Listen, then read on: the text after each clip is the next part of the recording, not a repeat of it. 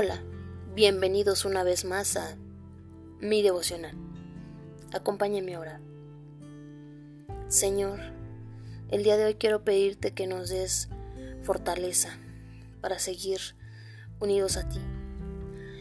No nos permitas soltarnos de tu mano, Señor. Tómanos fuertemente, Señor, para que aún si hacemos berrinche, aún si queremos soltarnos, Señor, tómanos, porque tú sabes que solo de tu mano, Señor, estamos seguros. Si nos soltamos, Señor, corremos peligro. No nos dejes irnos. Sosténnos contigo. Te lo pido en el nombre de Jesús. Ayúdanos a, estar conscientes de la seguridad que tenemos tomados de ti. En el nombre poderoso de Jesús. Amén. Bien, el día de hoy vamos a leer Lucas 12, capítulo 41 al 48, y dice, el siervo infiel. Entonces Pedro le dijo, Señor, ¿dices esta parábola a nosotros o también a todos?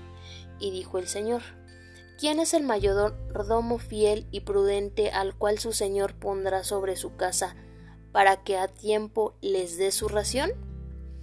Bienaventurado aquel siervo al cual, cuando su Señor venga, le halle haciendo así. En verdad os digo que le pondrá sobre todos sus bienes. Mas si aquel siervo dijere en su corazón, mi señor tarda en venir y comenzaré a golpear a los criados y a las criadas, y a comer y a beber y embriagarse. Vendrá el señor de aquel siervo en día que éste no espera, y a la hora que no sabe, y le castigará duramente y le pondrá con los infieles. aquel siervo que, produciendo la voluntad de su Señor, no se preparó ni hizo conforme a su voluntad, recibirá muchos azotes. Mas el que sin, el que sin conocerla hizo cosas dignas de azotes, será azotado poco, porque a todo aquel a quien se haya dado mucho, mucho se le demandará, y al que mucho se le haya confiado, más se le pedirá. Bueno, en esta parte está mm, está pues está muy bien para reflexionar porque empieza preguntándole Pedro, ¿no? Señor, ¿dices esta parábola a nosotros o también a todos? Y le contesta, ¿quién es el mayordomo fiel y prudente al cual su Señor pondrá sobre su casa para que a tiempo les dé su ración? Entonces aquí pues empieza a hablar igual del, del siervo fiel que cuando le hallen haciendo las cosas bien, ¿no? Entonces pues le dice que lo va a poner sobre todos sus bienes, pero cuando si hubiere un siervo infiel, que entonces dice en el 45 que si comenzare a golpear a los criados y a las criadas y a comer y a beber y a embriagarse, vendrá el Señor en el 46 dice, vendrá el Señor de aquel siervo en día que éste no espera y a la hora que no sabe y le castigará duramente y le pondrá con los infieles. Y me llama mucho la atención aquí hay una situación de responsabilidad, porque mm, Dice aquel siervo que conociendo la voluntad de su Señor no se preparó ni hizo conforme a su voluntad, recibirá muchos azotes. Mas el que sin conocerla hizo cosas dignas de azotes será azotado, azotado poco. Aquí la situación es que conociendo la voluntad del Señor y, y no haciéndola, o sea, al conocerlo nosotros tenemos una responsabilidad mayor porque sabemos, ¿no? Nos, nos ha dado esa, se nos ha confiado ese, ese, ese saber, ¿no? Se nos ha confiado esa parte de, de, conocer esa, la voluntad de Dios y entonces si la conocemos, entonces pues eso se nos va a demandar porque se nos está dando esa confianza de, de, de conocer esa parte. Entonces, eso es lo que se nos va a demandar. Hay gente que no lo sabe y lo hace y bueno, pues a final de cuentas va a tener que pagar, pero va a ser, em, va a ser castigado menos duro, ¿no? Porque no va a ser, no lo hizo adrede, no lo hizo eh, conociendo, no sabía, ¿no? Sí lo tiene que pagar, pero no lo sabía, entonces va a haber para, para esa persona pues misericordia, ¿verdad? Pero, pero cuando, aún conociendo, aún sabiendo, quiere alguien ir y hacer el mal, pues entonces ya es, no sé si se le llame negligencia, ya es cuestión de, pues de que está decidiendo esa parte, ¿no? Entonces, a final de cuentas, uno de los meollos o una de las partes más relevantes yo creo que es la decisión. Y aquí está, cuando tú sabes, cuando tú conoces, tienes de dos. Decido para la derecha, decido para la izquierda. Entonces, el Señor nos dice en otra parte de la escritura, si conoces el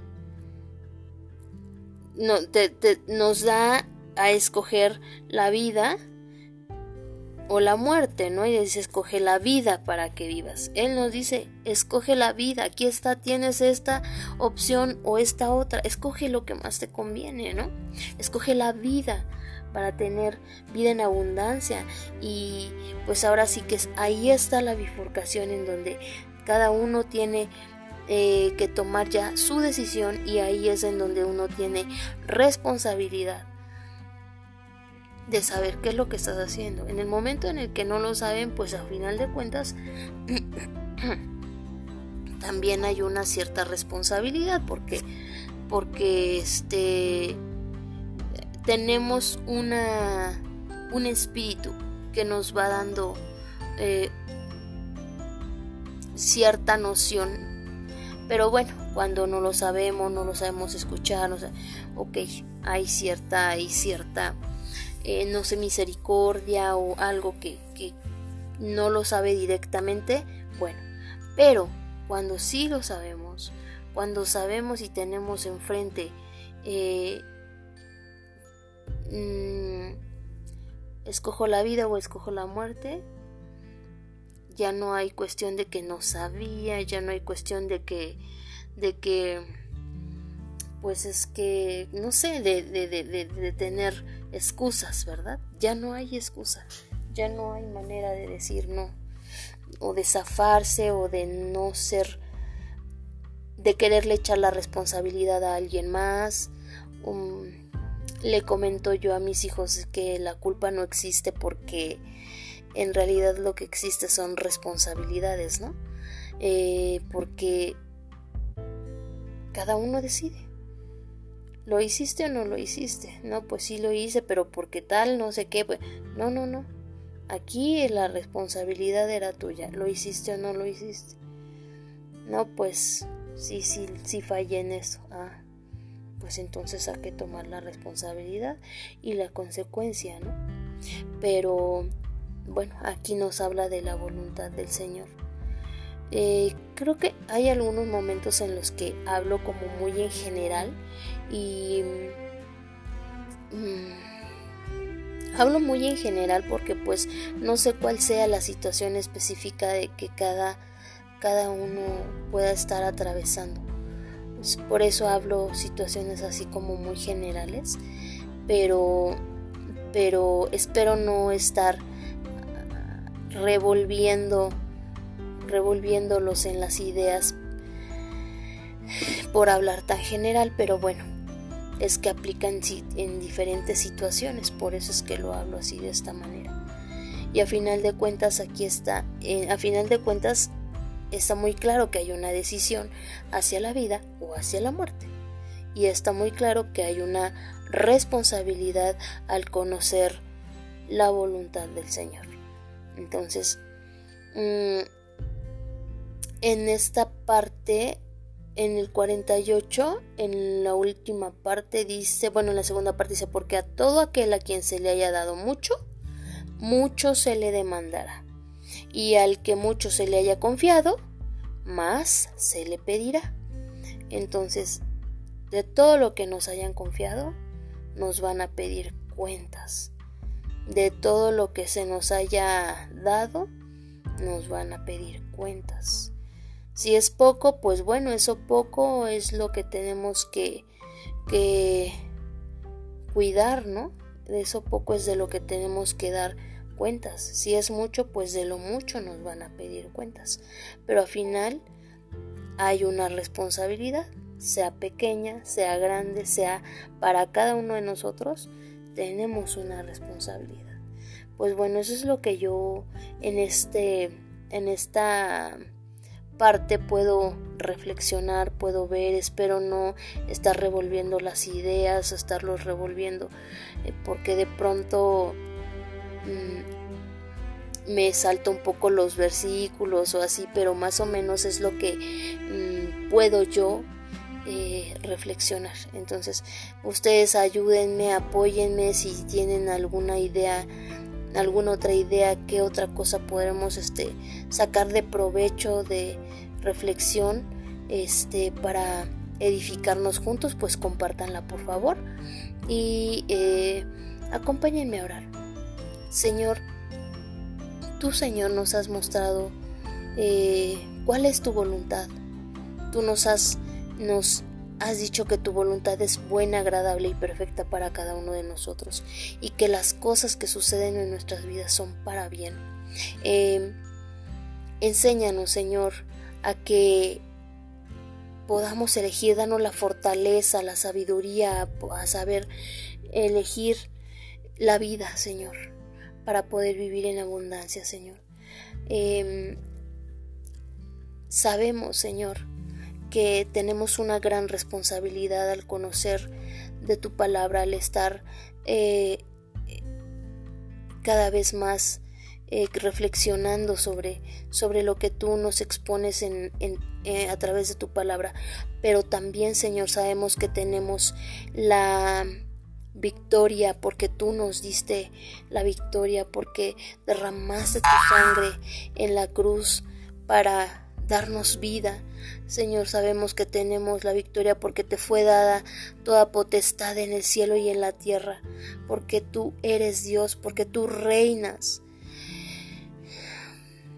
Por eso es que podemos tener la certeza de que tenemos esa victoria, la confianza de que tú eres quien nos fortalece, de que tú eres quien nos guía, de que tú eres quien nos va a dar el camino para poder llegar a a la solución de cualquier situación compleja que pudiéramos estar atravesando. Ayúdanos a valorar todo lo que tú nos has dado, sea mucho, sea poco, Señor. Ayúdanos a, a poder eh, entregar buenas cuentas en el nombre poderoso de Jesús. Queremos ser, mm, queremos ser ah, fieles a ti.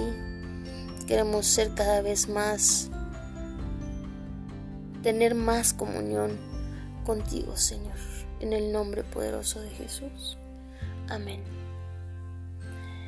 El día de hoy, Señor, quiero darte gracias por la dificultad que estuve atravesando por la mañana, Señor, porque sé que cada una de esas dificultades em, nos hacen más fuertes, nos acercan cada vez más a ti.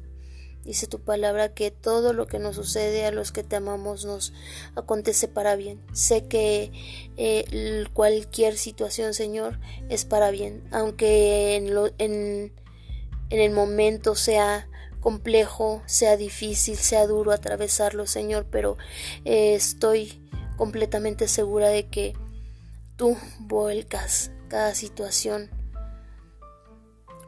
para bien, Señor. En el nombre poderoso de Jesús, te agradezco. Amén. Pues muchas gracias por escucharme. Eh, compartan conmigo para que nos edifiquemos juntos.